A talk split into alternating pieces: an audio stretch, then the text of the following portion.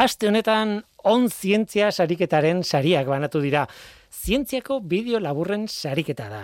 Batetik Eluia Fundazioak eta bestetik DIPC zentroak urtero antolatzen duten sariketa bat. Bideo laburrak esan ditut, bost minutuko iraupena da maksimoa. Eta zientziakoak, termino horrek deskribatzen duen esparru zabal, zabal horren barrukoak nola baitez. Tira eta bakizu urtero estan dugu, kalitatea bera ez dela eh, helburua. Helburua da, divulgazioa ondo egitea kontua da geroz eta kalitate hobeak dituztela bideo horiek. Tira, urtero izaten da sariketa, aurten amaikagarren edizioa izan da, eta edizio honetan kontu bitxi bat izan da.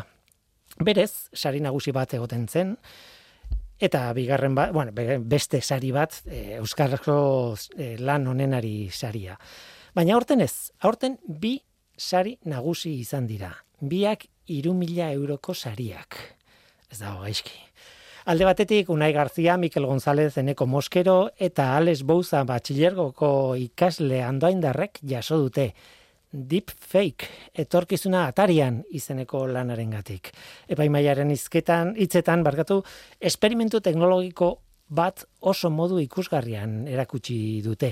Oso bideo originala da, ongi landutakoa eta primeran egituratutako diskurtsoa duena berez norbaiten aurpegia beste baten irudiaren gainean jartzeko teknologiari buruzko bideoa da. Adimen artifiziala, noski. Pelikuletan azken aldi honetan, bueno, erabiltzen ari den teknologia bat, ez? E, hobeto okerrago, baina pixkanaka pixkanaka ikusten dugu. Adibidez, aktore zar baten aurpegia gorputz gazte baten gainean eta eta emaitza batzuetan, oraindik ez beti, baina batzuetan ikusgarria da. Tira, hori zinean, baina erabilera askoz gehiago izan ditzake teknologia honek eta batzutan beldurra ematen du. Tira, horri buruzko deep fake etorkizuna atarian izeneko bideoa bideo horrek irabazi du saria. Bestalde, jasia dos linea galiziarrak ere jaso du bideo honenaren saria. ¿Por qué no podemos tomar un ibuprofeno cada cuatro horas, pero sí alternarlo con paracetamol? Hori da bideoaren izenburua eta bueno, e, berez azaltzen den autoesplikatiboa da, ez? Berez azaltzen den e, izenburu bada. Epaimaiak nabarmendu du oso lan bitxia eta gertukoa dela eta ongi asmatu duela eguneroko arazo bat modu ezin hobean azaltzen.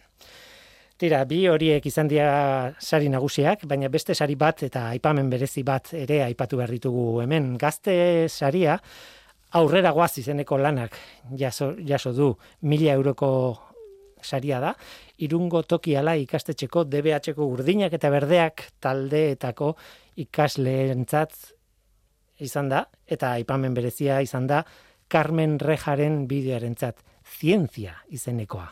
Horrela, dagoen bezala, zientzia. Tira, e, ikusi nahi duenarentzat, bideoak ikusi behar direlako, eta e, merezi duelako, ba, noski onzientzia.tv web daudel, eta baita asteburu honetako Teknopolis saioan ere emitituko dira.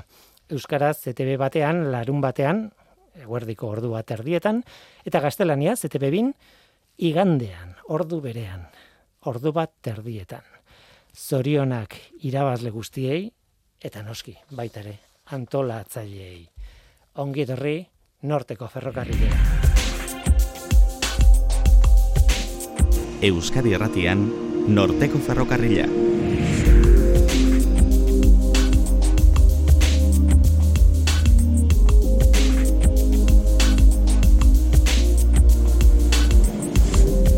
Kaixo denoi, zer moduz? Ni Guillermo Roa naiz eta entzuten ari zareten hau Euskadi Irratia.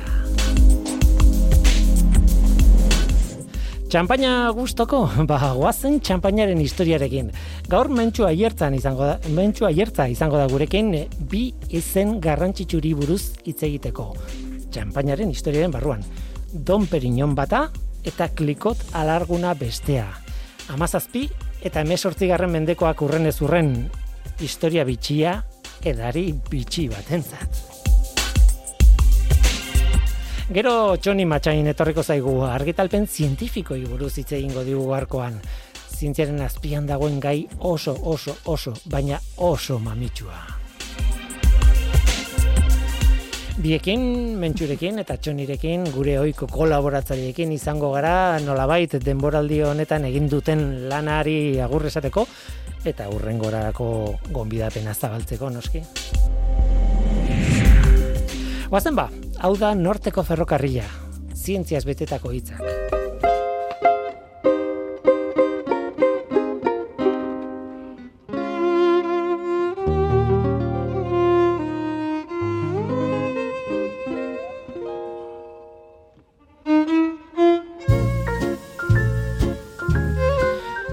Zenbat akats gure bizitzan, ezta? zenbat saiatu gaizki atera eta zenbat ai ama, ai ama, ai ama. Eta hori gertatzen denean, zer? Ba batzuetan akatsek gidatzen dute berrikuntza eta ikerketa. Eta nahi duzun guztia horren atzetik. Gora akatsak batzuetan. Ez da beti horrela. Bestelanik dagoeneko Nobel sari du.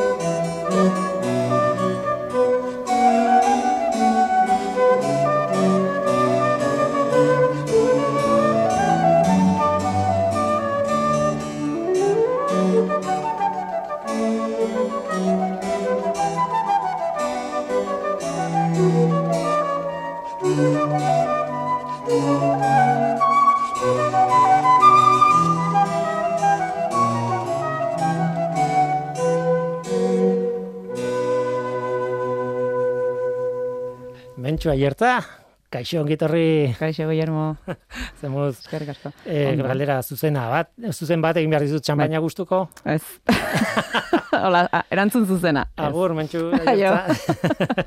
Txampainari buruz hitz egitea etorri eta nik nahi tortu behar dizut, nik ere, nik neuk ere, edan egiten dut noizean, behin, bai, guberritan, mm. ez dakitzen, bai. baina, bueno, edan egiten dut. Baina dirudienez, garai bateko batzuei, behintzat, asko gustatu zitzaien. Bai, bai, asko, asko. Horregatik eh, aipatu dut akatsa hasieran, nola baita akats baten, bueno, akats, ez dakit, baten ondorioa dala txampaina, ez? Mm, bai, bai, bai, badirudi hasieran, e, bueno, ardoa egiten egiten aspalditik, ez? E, dakigu, edo, bueno, gizarte honetan egin da, eta, ba, badirudi, ba, bueno, ba, garai batean burbuilak edo ateratzea, ba, hori, etzala zerbait e, naita edo nahi asko zen zerbait, haizik eta akats bat bezala, ez, e, kontsideratzen zela, baina hortik gero eratorri da txampaina bezalako edari bat, edo kaba, edo uno, e, burbuia dituen edari ardo bat, ez, esan dezakegu. Bai, gaur egun gainera, burbuia dituen ardo asko do, ez dakit, lanburuzko da daude, aguja izena eta ematen zein mm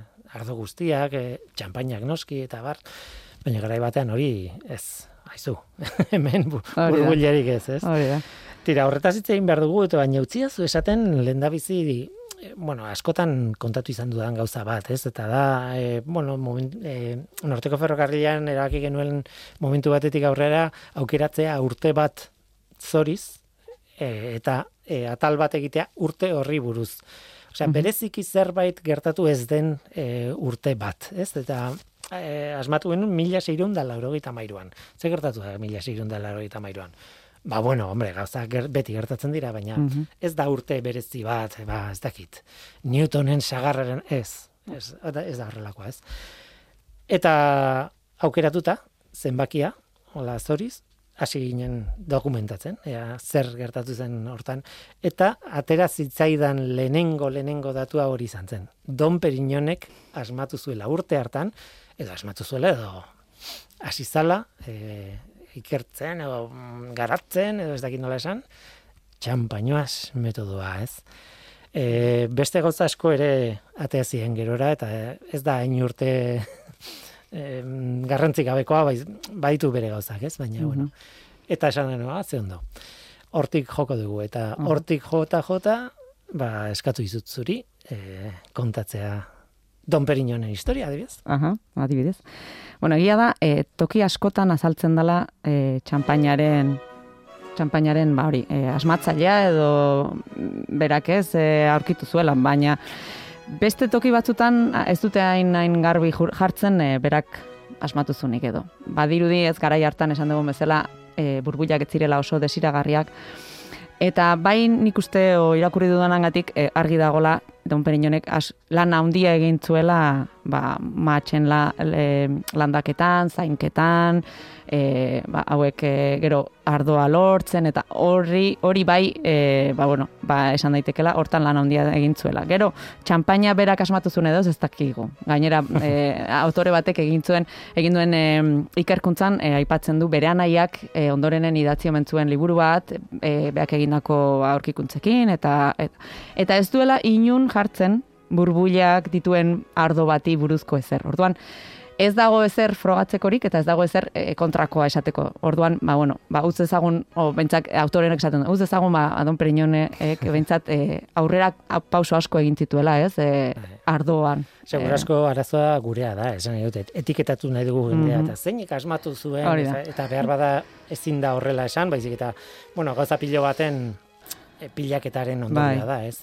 E, nola nahi ere, bai egia da, ba, berak e, nolabaiteko ikerketa egin zuen ardo berri bate lortzeko eta gainera okerrez banago bere ardoa e, Inglaterrara esportatzen zuela eta han gustatzen zitzaiela ardo komatxan artean berri hau, ez? Bai, bai, bai. Eta hortik nunbait, baina badugu bere alde zientifiko ere bai. Mm Bai, badirudi berak ere, e, hori, nire ondo, bueno, lehenengo aldia bedintzat dagola pixka bat e, dokumentatuta, berak nahaztu zitula match mota desberdinak eta lortzeko be, ba, ardo berezia, ez hori da, badirudi lehenengo aldia edo egiten egiten dana edo eta eta gero ba hori izan dezuna e, erresuma batura edo Inglaterrara bialtze zituzten ardo hauek ere, ba han izan zutela bere evoluzioa, azkenean e, barrietan ematen zituzten eta botillatan han sartze zituzten eta han badirudi ba botillak eta gehiago aguantatzen zutela eta eta kortxoa erabiltzen zutela ere bai, hemen beste modu batera egiten zuten da. Ordun hor hor beste evoluzio bat izaten duen ardoak eta bueno, ba hortik dator pixka bat ere. Txampaina ere badirudi ingelesek ba, aurrera eramaten edo bueno, edo bide hortatik eh, joaten edo e, lagundu zutela, ez asmatu zutela, baina bueno, hortik horrek ere lagundu zula pixka bat txampainaren etorkizunean edo bueno, evoluzioan. Eta egia da, gaur egun bueno, internetera sartu eta txampainoaz metodoa, bueno, mm. txampaina nola egiten den, e, bilatzen baldin baduzu, gaur egun nola egiten den, eta gare hartan nola Don Perignonek edo dena delakoak bai. nola asmatu zuen, edo nola orkitu zuen, nola garatzen zuen, oso ezberdinak. E, ez da oso ezberdinak, baizik eta un xetasun pila baditu ezberdinak, ez? Bai, bai, bai, bai. bai. E, esan daiteke da baudela orokortasun batzuk eta orokortasun nagusia dela nola bait e, bigarren fermentazio bat gertatzen dela mm botilaren barruan, ez? Hori da, bai. Eta horretarako bazukrea botatzen zitzaiola, edo Eta bai. gaur egun ere ala egiten da, ez? Bai, hori da. E, bigarren fermentazio hori, bat dirudi, ba, e, txampainako edo e, lurralde honetan, ez? Ba, gertatzen zela, ba, ba, bueno, ba, e, beraien klimaren gatik, ez? E, o, e, udazkena, uda, edo uda, e, negua barkatu iristen zanean, e, hain, hain notza, e, zegoen, bo, temperatura hain notza zen, hartzidura gelditu intzen zala. Eta gero berriz ere bigarrena hasten zan, ba, uda berrian, ez da? Eta orduan botila berdinean hori gertatzen zan eta han e, botila hoietan e, Frantzian botillak edo bueno, beira edo egiteko sistema zeukaten moduarekin ba oso ahulak ziren eta orduan e, asko e, botila asko ba puskatu zitzaizkien eta galera asko gizatzen dituztela. Claro, hori da burbuilak izatearen ondorio bat, bat, azkenean bai. presioa barruan botilaren barruan presioa hunditzen da, hunditzen da, hunditzen da eta horri usteko behar dezun botila da kristal oso potologoa, ez? Bai, bai hori da. Eta hori, ba, ba ingelesek bitartean, eh, arazo, frantsesek arazori zeukaten bitartean, ba, ingelesek, ba hori, ba, beste arrazoi batzuen gatik, eh, ba, beira hobetu dintzuten, eh, ba, erabitzen ziztezelako labe horietan egurra beharren eh, ikatza, eh, temperatura altuago lortze zituzten, eta gero, ba, naste zizkiotelako beste beste elementu batzuek, ba, burdina eta manganesoa bezala, eta horrekin kolorea ematen zioten beirari, baino e, ere indartu egiten zuten. Orduan hor, botila bietan ez zituzten alako alako ba etzen puskatzen, ez aguantatzen gehiago presioa eta orduan ba, horrek ere ba lagunduzun honen honen evoluzioan. Euskara, nolako beira izango zuten gaina hartan gainera, ez? bai, hori da, ez da hori da. baizik eta eh, nolakoa zen, ez? Eh, fama hundia eta Don Perignon bada izen mm -hmm. handi horietako bat, ez? Bai, bai, bai. Em, nik planteatzen nuen, e, bon, bi izen ekartzea ona, eta ekarri ditugu gizonezko bat eta emakumezko bat. Bai. Gizonezkoa Don Perignon da, mm nik uste dut mundu guztiak ezagutzen dula, oso gutxik izan dutela, behar bada, baina ezagutu, izena ezagutu bai, Bai, bai. ezagutzen dugula. E, bigarrena, emakumezkoa, ez dakit hain ezaguna den, nik e, inguruan galdetu danean, jendeak ez du hainbeste ezagutzen, eta e, baina badago, txampain bat izenea duena, biuda de kliko, edo e, klikoten alarguna. Mhm. Eta polita da horren atzean begiratzea zer dagoen, hemen badago zerbait, eta eta ara, haze pertsonaia aurkitu dugun, ez? E, behar bada eun, edo gutxienez larogei urte geroagokoa, Don Perignon baino, Mhm, bai. baina haze emakumea. Bai, bai, Don Perignonek, bueno, ba, historianeko, ez, e, arrunta e, esan dezakegun, eh? ez da, ez da bain berezia, baino. Baino, bai, emakume honek, bai, bai, e, bai, ez, e, hitz egiten genuen, ez, egunen batena, e, Falcon Cresteko Angela Txaninen, e, ez, e, antza edo hartze geniola, ba, pixka bat horre- horrela, ez. Izan zen emakume bat, bueno, ba, ba, burgesia mailan edo Frantzian e, jaio zena, eta e, Reims ingurukoa ordunan e, badirudi garai hartan e, eunak, ez, eto testila zeukala indarra handia, Baina, bueno, ba, familiak lan, edukitzen zituzten beraien e, ardoak eta egiten zituzten etxerako edo. Eta, bueno, eta bai e, e, errege eta erreginetarako edo. Oie, bueno, oiei bai interesatzen zaiela ardoa, eta, bueno, hor, baina ez zuten nola produkzio bat egiten, ba, bueno, ba, e, haundia, ez? Eta, bueno, ba, badirudi, ba, bere aitak, emakume honen aitak ez, ezkontarazi zuela, edo, bueno, e, negoziatu zuen ezkontzea beste e, pertsona batekin, beste gizon batekin, eta, bueno, ba, zeukan hori, e, egun fabrika bat, baina berak, emakumeak nahizuna zen, bere senarraren e, ardoa, bueno, bere familia zeukan e, ardo edo, e, e, Bai, bodega, edo hori bodega, eraman. bai. Eta bueno, ba, senarra komentzitu egintzun edo, eta bueno, ba, bien artean eraman zuten aurrera, ezta? Eta, ba, garai harretan, e, ba, hori izan detenez, ez, zan esportatzen, eta ez, ez zan oso produkzioan egiten, baina hauek sartu nahi zuten pixka bat, ola, abenturan. Eta sartu mentziran, e, baino gero, ba, gerrateren baterekin edo, ba, ba, beraien esportazio planak geratu zen pixka bat. Esan, oso gai komplikatua da. Bai. Bueno, eh, nik esan dut 18. garren mendean, 18. garren mendean jaio zen. Bai, Baina eh, kontatzen ari zaren hau guztia Napoleonen Bai, garaikoa da, esan edut, garaikoa, bai. emeretzi garren mendearen hasiera eta, Bai. bueno, eh, igual historian badira askoz garai gehiago oso komplikatuak, baina Napoleonen garaian Europan esportatzeko moduko gauzak ba, zailak zeuden. Mhm. Eta hain zuzen ere, klikon, bueno, e, familia honek esportatu nahi zuen, Errusiara. Rusiara, bai. Hain zuzen, ez? Bai. Justo Napoleon hortxe sartzeko momentuan zegoen, edo, sar, bueno, saiatzeko Bai, bai. momentuan zegoen garai hortan, ez? Mhm. Osea, ez, e, eta hor egoen e, kontua badago, gerra bat badago, baina e, Errusia Frantzia nahi bazu edo invasioaren kontrako, baina azpian ere mm, denetik dago eta kasu honetan Bai. Ba, familia bat saiatzen dana negozioa egiten hortxe gertan. Hoi da, hoi da. da. Bai, bai.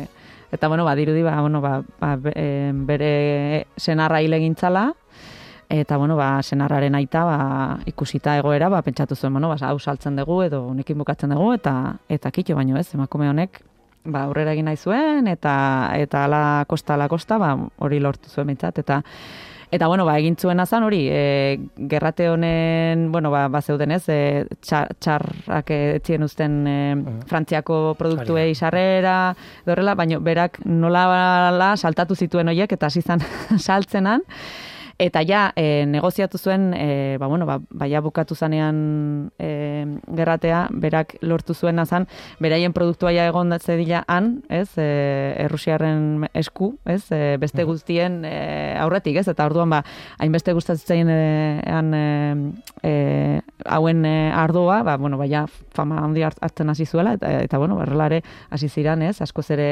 e, ba hori, e, dimentsio handiagoetan saltzen, eta bueno, ba, bera bihurtu zen, ba, esan daiteke, e, e, ba, negoziotan, e, ba, hori, emakume ez, handietako bat, ez, edo lehenengotakoa izan daiteke, hain, hain boteretsu bihurtu zala. Bai, Napoleonek bere imperioa mar, e, san, saiatzen zen bitartean mantentzen, honek bere imperioa sortzen zuen, ez, e, beste maila batean, e, etzan, Mhm. etzen gobernu bat, etzen estatu bat, eta etzen e, militarra nolabait imperioa, baina merkatuaren zean, bai. Mhm. Em, historia polita da. baina badu Don Perignonen historiak bezala badu esan behar nuen zientziaren zatia, gu, gu beti zientziaren Mhm. begiekin begiratzen diogu eta behar bada, bueno, bai, bada zientzia. Bai, bai, dut, ez da. Baina bada alde tekniko bat eta hornek sartu zituen gauza batzuk gaur egun ere nik dakidala mantentzen direnak. Bai, bai, badirudi baietz. Bueno, ba, e, e, ba, garai batean pentsatzen dut, ba, bueno, ba, xampaina etzala erabat gardena, ez? E, hor dauzkan posoak eta legamiak eta hor geratzen zian.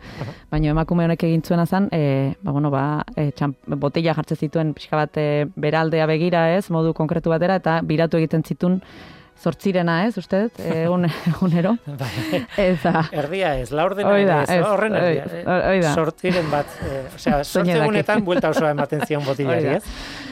Eta, eta bueno, ba, horrekin zer lortzen zuen, ba, poso guzti horiek edo, e, ba, lepo aldera edo, ez, botillaren e, sarrera edo gerturatzea, eta gero behin, ba, hor, e, ba, tapoia aldatuta ez da, orduan zeukaten egurrezko tapoi modukoa, eta gero ja, gero kartxo, kotxoarekin bizitzen hasiko ziala, baina bueno, hor, iriki eta e, hori garbitu eta sartzearekin beste tapoi berria, baia zeukaten edari gardena, txampaina ez da, eta bueno, ba, hori gaur egun ere, bain automatizatuta badaude ekipo batzuk egiten dituenak giro hori pentsatzen dut, ez dela pertsona bat egoten bakarrik zortzirena egunero biratzen, baina baina bai. Bakoitzari. Hoi da, botila bakoitzari, Produzio hoi da. handia badazu. Eta orduan hori automatizatuta daukatena, baina bai, baina azkenean e, sistema berdina berdina da. Kuriosoa da, hemendik begiratzen diogu gare hartako teknologiari, edo, bueno, e, adibidez, e, elikagaiak edo ardoak e, e, egiteko, ekoizteko moduari, eta begiratzen diogu tra- tradizioaren begi horiekin, ez? Esan dut, ah, begira nola egiten zuten. Egia esan, asmatu zituzten gauza harrigarri batzuk. E, baita ere beharrak eskatuta. Mhm. Bestela ez, ba, ez balute asmatu modu bat eh, igual gardena egiteko, ba, euskalo, igual egiteari utziko zieten, euskalo, Mhm. ez? Bai, bai, bai. Nola ere niko goratzen dut, eh, Alvaro Aragon historialaria behin egon zen hemen, eta itzein genuen eh, garai bateko garagardoi buruz, eta oso, oso idealizatuta ditugu, ez? Mm. am, eh, erdi aroan, Belgikako, ez dakize, monastekietan egiten zutena, eta Mhm. nik alditu nion, baina garagardoiek eta gaurkoak, eta esaten zian, ez, ez, ez. Ez dia, ez, dia, ez dute antzik ere. Ja. Ez nik ez nuke edango gara hartakorik. Aha. Eta ez dakit kaso honetan gauza bera gertatzen den edo ez, baina egia da gaur egun oso prozesu teknologikoa dela, oso kontrolatua, Mhm. oso bai ardo guztiena, ez, txampaina barne. Garaian hontan nik ez dakit, baina baina bueno, eh, ingenioa bai, eh, maitzak Mhm. bai, baina errusiarrak moskortuta haiei gustua piztu, baina Bai, ez da. Mhm. E, irauntzuen bere bere Bai, imperio bere imperioak, bai, bai, bai, bai, urte batzuk irauntziten, bai.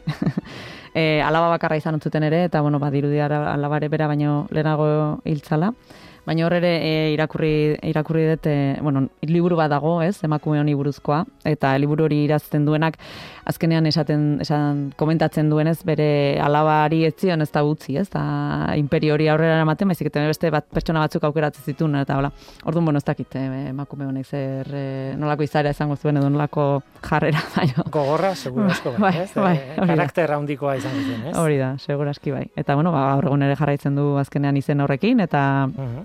eta, ez, izaera horrekin orduan ba.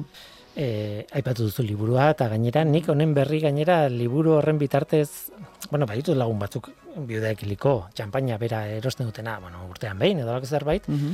e, baina e, honen historiaren berri izan nuen liburuaren gatik, eta liburu, liburua aurkitu nuen, beste liburu bat idatzi zulako egile berak, eta ez Mhm. dut gogoratzen izen momentu honetan, Bai, bai, hemen daukat. Mm, baina idatzi zuen e, zer, Chanel, Coco Chanelen historiari buruz, eta Chanel bos, bosgarrena, edo mm, Chanel numero zenk, e, perfume ospetsu horren inguruan. Oso oso, mamitsua duela gutxi eun urte dira merkaturatu zela, Aha, eta oso oso, historia polita dauka, baitare e, kimikaren barruan ere, ez? aha. Nola ditzen da, Bai, e, Tilar Matzeo.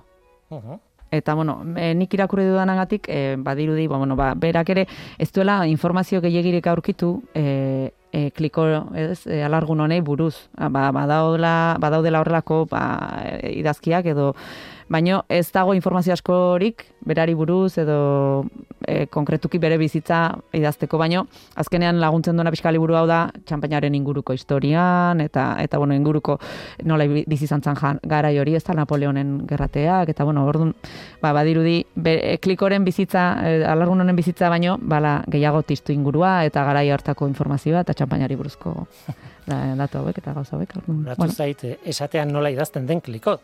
Ah, bai, bai, bueno. bat ere erraxa. Informazio hori lortzeak inja lan erdia dakazu. C, L, I, C, klik, bai. Q-O-T. Q-U-O-T. C, L, I, C, Q-U-O-T. Klikot. Hori da, eh, alargunen abizena edo... Eh, eta eta hortik bueno, pixka bat ikerketa eginda, eta liburuak bilatuta, lortu daiteke. Historia polita. Mhm. Historia interesgarria. Bai. E, baten batek esango digu eta arrazoiakin beste txampaino ospetsu batzuk utzi ditugula kanpoan, ez dugula ipatu moet eta xandon, emesorte garren mendean dute kusi dugu justo, justo, ez, Wikipedian bai. dutela jatorria, baina ez ez gara sartuko horrekin. Baina horrelako produktu batek beti dauka historia mamitsua benetan eta interesgarria. Mentxo aierta, eskerrik asko, ez da eskerrik asko denboraldi osoan zehar egontzarelako hemen e, tarteka ba, kontu interesgarriak ikartzen eta eta noski datorren denboraldian gogoa baldin badazu ateak irekita dazkazu norteko ferrokarrilean. Noski eskerrak zuri. Eskerrik asko, bentsu.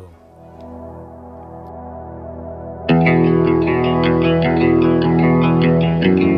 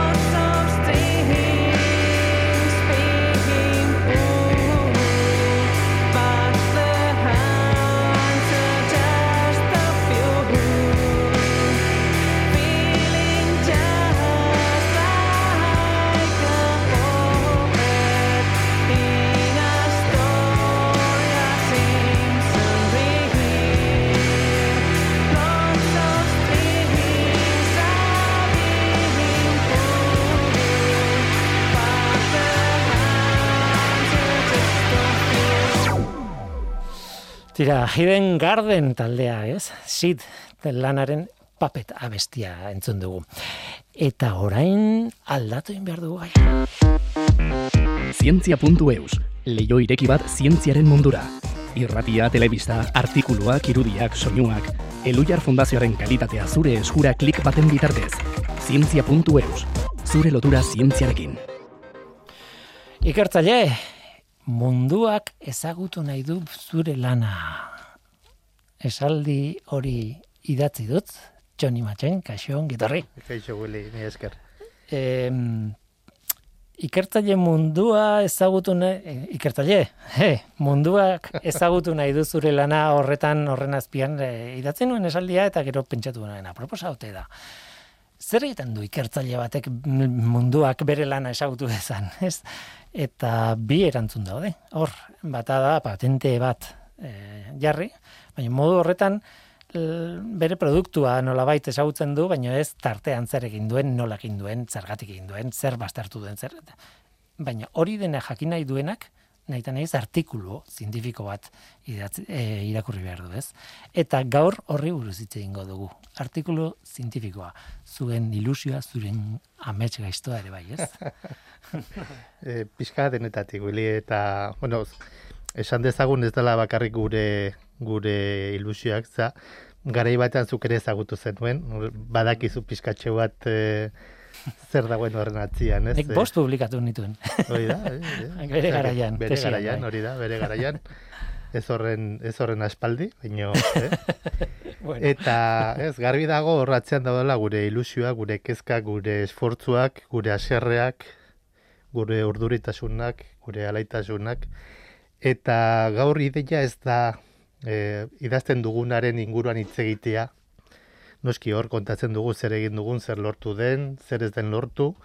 Gaur ideia da horren atzean dagoen e, horren atzean dauden giza harremanak eta kontatzea. Ze pertsona bezala zer irabazten, zer galtzen, ze, ze kontuk ateratzen ditugun. Ez hori da kontatzea, izan ere e, zientziaren atzean, gure lanaren atzean ez dago bakarrik datuak emaitzak, baizik eta harreman pertsonalak ere bai.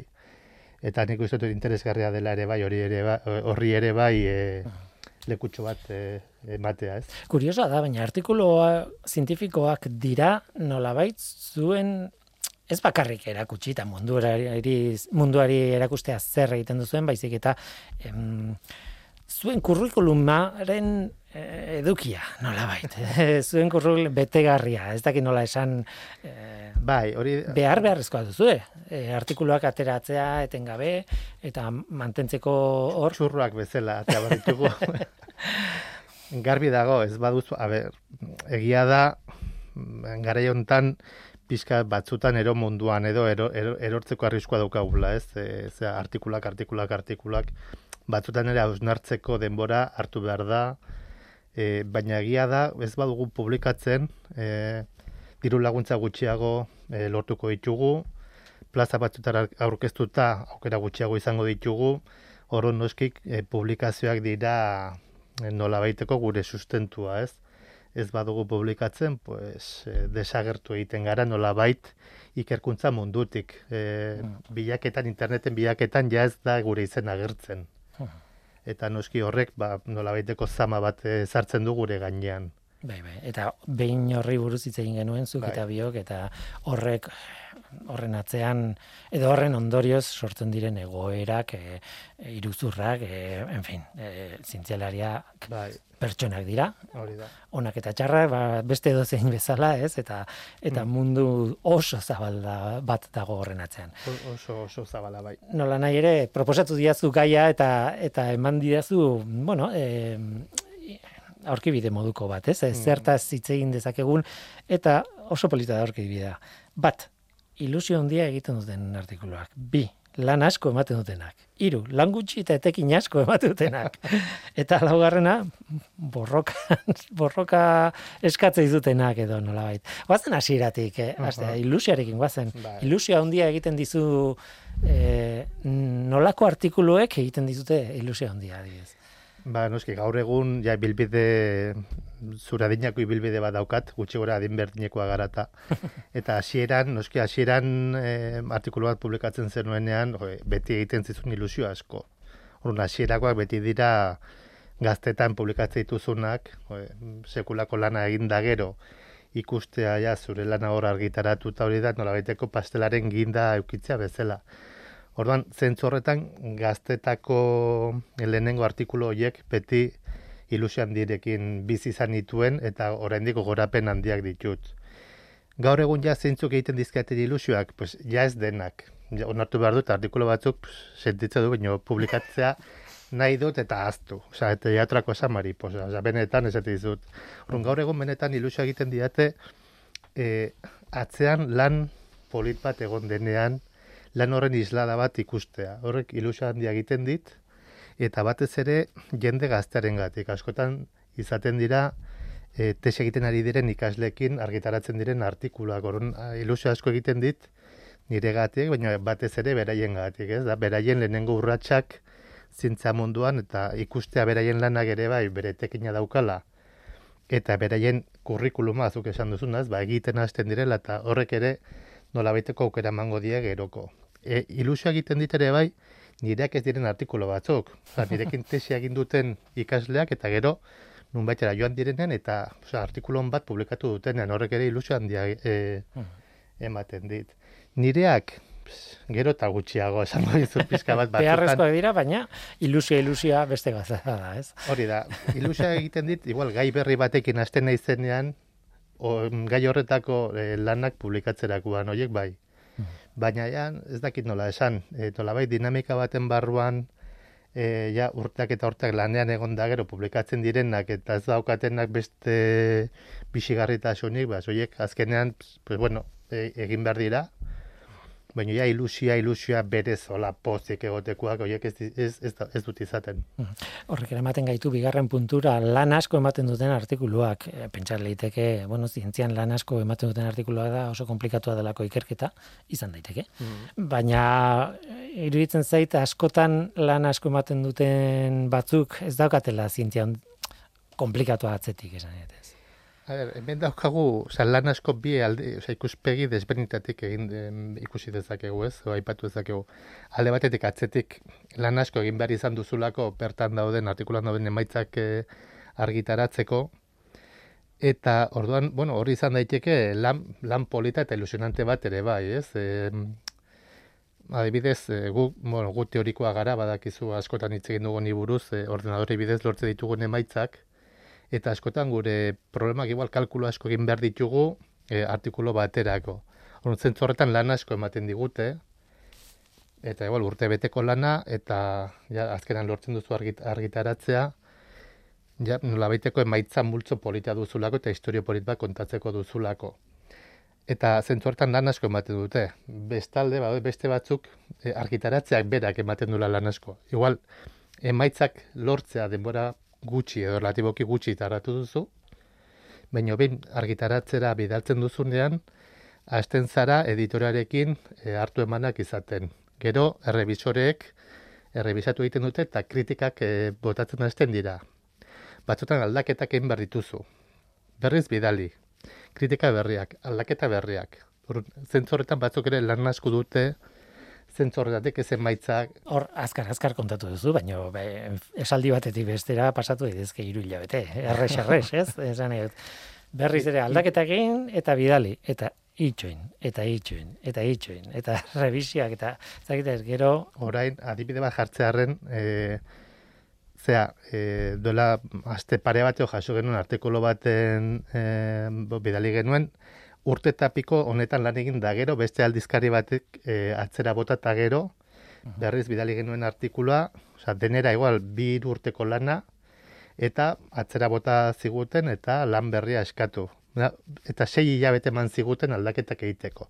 Esan edut honekin, batzutan denbora tarteak nolakoak izaten diren e, tempoak duze. hori tempoak. bai. Izan daitezke luzak, beste batzutan, igual, zuretzat lan kaskarragoa dena edo, igual, berala onartzen dizute, eta esetuzu, ja, benetan, osea, beste hau asko zere hobeagoa da, eta ari naiz hemen borrokatzen, eh, laugarren puntua, eh, lehen aipatu zuen laugarren puntu ez, borrokatzen, borrokatzen, eta eta beste hau, ah, jo, asko zere politagoa dena eta edo intxusagoa dena barketu eta berehala onartzen didazu. Bai, gainera, e, bueno, aldaketak beti oso ospetsua da espresioa, ez? Mi- Minor changes eta eta beste ez dakit nola da, ma- Major- major, major major changes. changes. E, batzutan eskatzi zute aldatzea, bueno, e, hau ez dago oso ondo idatzita edo ez dakit zer, aldatu zazu bi esaldi edo bi neurketa eta Bai. punto. Beste batzuk dira, ostra, errotik e, planteatzen zuen ideia, bai. errotik gaizki dago. Berriz ere egin ikerketa bera, baina aldatu jozu ikuspuntu osoa edo. Bai, edo, uf, edo bintzat demostratu zazu zure ikuspuntuegia, zure, zure ikuspuntu, e, ikuspuntua egokia dela. Orduan, noski, hor, horrek ja eskatzen dizun lan asko ere sakonagoa da, konbentzitu bartu zulako errebisorea benetan arrazoia duzula. Eta orduan, noski, em, nolabait, emain behar dituzun frogak asko zere e, sendoagoak izan behar dira, eta lan asko zere gehiago eskatzen dizute. revisorea edo referi edo epaile hori horiek ze bat baino gehiago dira, ez? Bai, bai. E, ez dira ezaguna printzipioz, ez dakizu zein den, ez? e, berez ez, e, gaur egun aldizkari batzuk politika aldatu dute eta aukera daukazu zuk ere bai errebisore bezala baimena emateko autorek jakin dezaten zu nori izan zaren. Eta nolabait e, ez da ohikoena, baina batzutan bai e, autorek jakin dezakete zeinek egin dizkion kritikak eta zergatik. Baina normalean e, epaile batek epaitzen dizu lana, baina ez dakizu zein ez den, ez non da- dagoen, ez, Ez ezaguna den, anonimatuan atzean izkutatu daitekeen e, epaile bat, eta batzutan noski hor horregatik etortzen dira askotan haserrealdi handiak.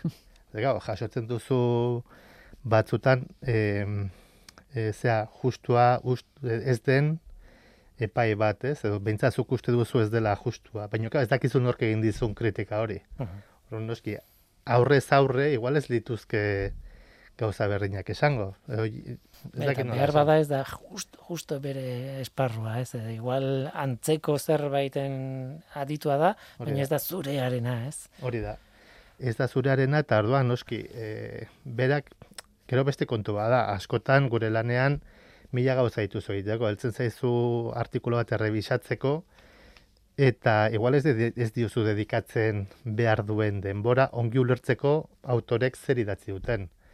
Orduan, jo, kontu handi zibili behar da egiten diren kritikekin, eta kritikak gogorrak izan dare beti izan behar dira konstruktiboak. Konstruktiboak badira, pues igual izorratzen dizute, baina jo, e, zerbait hobetzeko bide bat ematen dizute, baina batzutan izaten dira destruktiboak. Aha. Gu jaso izan dugun izan ben destruktiboak, eta hori amorru handia ematen dute. Eta kasu horretan egin duzu hoi, hoi jan, e, artikulu hori erretiratu, osea, aldizkar horretatik, hobetu eta beste bide batetik publikatzen saiatu. Baina, e, hor datoz askotan haserrealdiak, eta ez bakarrik errebisorekin, ere bai e, autoren artean.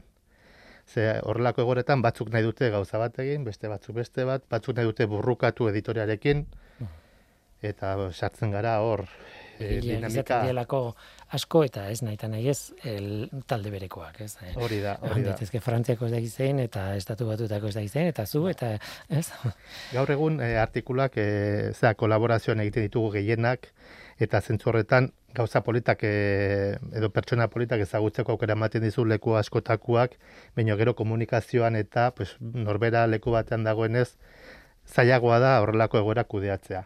E, et- Gorri gorri jartzen naiz dara honetaz hitz egiten, guazen buelta ematera era bat, ez? Ze hirugarren puntura salto egingo dugu, ez? Lan gutxi eta etekin asko. Hori mundiala da. bai, hau mundiala da eta noski eh, bere kontestuan jarri behar da. Artikuluak lan gutxi eginda ez dira publikatzen. Eh, a ber, e, batzutan bai. Guazen zintzak izate eta batzutan... Zeure batzutan buruarekin dakezu borroka bat. Bai, bueno, baina gehienetan hemen aipatu nahi dudana eta hauek dira e, kolaborazioan e, e, batzutan suertatzen zaizkigun gauza batzuk eta da mm, esperimentuak egite duten batzuk e, talde bat talde berditzatea kimikaz organikoa, organikoa, beste arlo batekoak etortzen zaizkigu beraien problema batekin. Aizu, guk esperimentu hauek ditugu, eta nahi dugu, haber kalkulo batzuen bidez, hau azaldu daiteken. Eta igual, egite dituzu lau kalkulo, hamar kalkulo, oso, oso e, biasteko lana, eta lortzen duzu behiek nahi duten azaltzea. Horban, noski, e, artikulo idazten da, eta hor, e, pixu nagusiak zati esperimentala doka, eta gurea, da, portzentai txiki bat, behiek nahi zuten azaltzeko. Eta zentzorretan daukazu jo, sekulako etekin ateatzu zuzen normalean argitalpen horiek e, aldizkari honetan izaten dira, eta arduan lan gutxi egin duzu, baino aldizkari hon batean publikatuta e, daute. Askotan, gertatzen da hori. Ez. A ber, e, esan dezagun gero eta gehiagotan. Ara. Gero eta gehiagotan. Eta hor kritika puntu bat eh, ikusten dut azpitik, edo ez? Ez, ez, ez, ez, ze kritika, ni, niretzat, a ber, esan nahi dut, hemen gertatzen da, gero eta kolaborazio gehiago daukago esperimentalekin, eta zentzu horretan, alde horretatik oso ongi dago. Ze hor ja problemak mm, multidisciplinarrak dira, asko ikasten duzu beraiekin, eta hartu eman handiagoten da. Horren ez eta lan gutxi egin, benetan atzean asko ikasten duzu. Orduan zentzu horretan aurrera egiteko ematen dizu nolabaiteko e, aukera politak, ze kolaborazio bat ongi joan bada, gero beste bat etortzen da, gero beste bat, eta azkenan denok gehiago aurreratzen dugu. Zentzu horretan aukera politak ematen du jende berria ezagutzeko, gauza berriak ikasteko eta egiteko. Simbiosi bada, gainera Bai. mundu guztiak atatzen ez? Hori da, eta hori da ideia. Tira, ez dakit laugarren puntura pasatu behar dugun, e, lehen aipatu duzu, ja, borroka eskatzen dizkizuten artikuluak. Borroka handia txiki ez dakit zenbatekoa, baina borroka. Bai, bai, kont- kontatuko, eski hor daude historia batzuk, a ber, e, guri gertatu izan zaigu, eta imaginatzeut jende askori gertatzen zaiola horrelakoak. E, bi hiru artikulu publikatu ditugu esparru berri batean, eta e, esparru berri, hor, berri horretan, guretzat berria den hori, ja, nolabait hor, bazegoen ongi establezitutako e, komunidade bat, ez?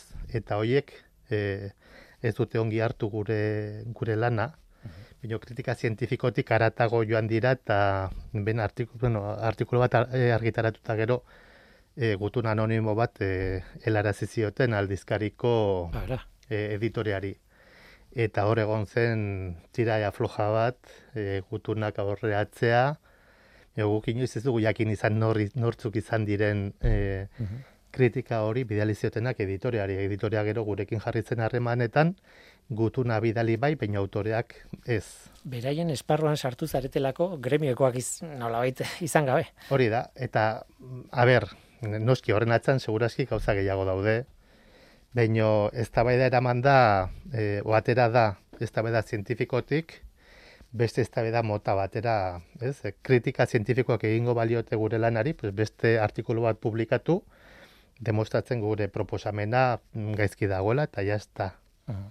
Ze guk ez dugu pentsatzen arrazoia, igual ez, igual ez dugu euneko eunen arrazoia, baina bide batean nolabiteko e, idei berri bat planteatu dugu, eta orrun kontua da, gure ideia da, nolabiteko eztabaida arlo zientifikoa mantentzea, baino eta ez hor. Eta hauek gainera Twitterren eta e, nolabiteko horrelako komunitateak sekulakoak bota ditu, eta gu- gutaz parrezka eta ibili da. Orrun, noski gu- gutxi gora be, anonimoa izan da ere, guk badakigu gutxi gora nortzu dauden horren atzian. Baina jo, pena ematen dit horrelakoak, e, horregatik diot batzutan burruka asko egin behar dela, Bai, galdetuko duzut, lehen galdetu dizudan gauza bera, askotan ez da izango hau, ez? Ez. E, hau izango dira kasu bereziak eta puntualak, ez? niri horrelakoa bakarrik honetan gertatu zait. Osa, Behin da, lehenengo aldia, lehenengo aldia, eta espero dut azkenekoa izatea, ze oso, oso ez atsegina da, eta batez ere ez atsegina da, mm, bueno, mundu guztiarentzat, baina batez ere hor dauden gazteentzat. E, Hor dauden gazteek ez dute merezi bere lehenengo edo bigarren artikuluak horrelako burrukak edo ematea, ez?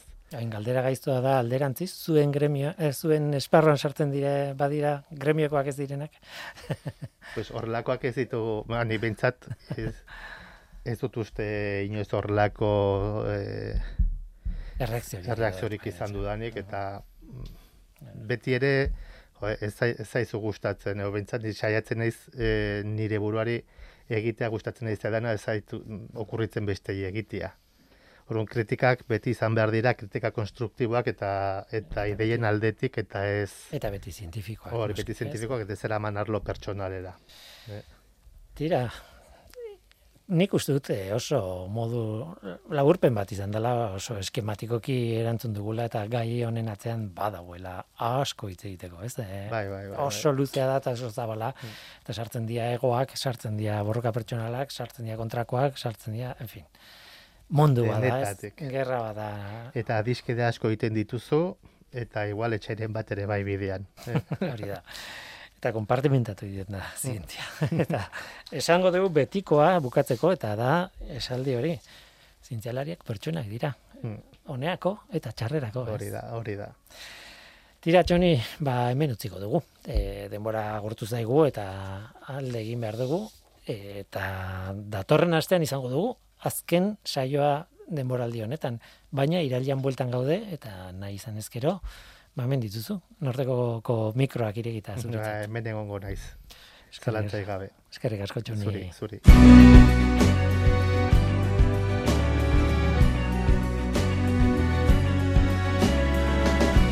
Tira, ba, hoi izan da dena onaino, gaurko saioa txampaina eta artikulu zientifikoak hazen astea.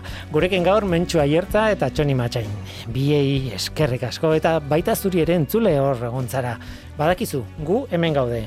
Norteko, abildua, eitb.eus. Gaur teknikaria Mikel Olazabal izan da eta mikroen aurrean ni, Guillermo Roa, Eluia zientzia taldearen izenean datorren astean gehiago ordura arte ondo izan. Agur!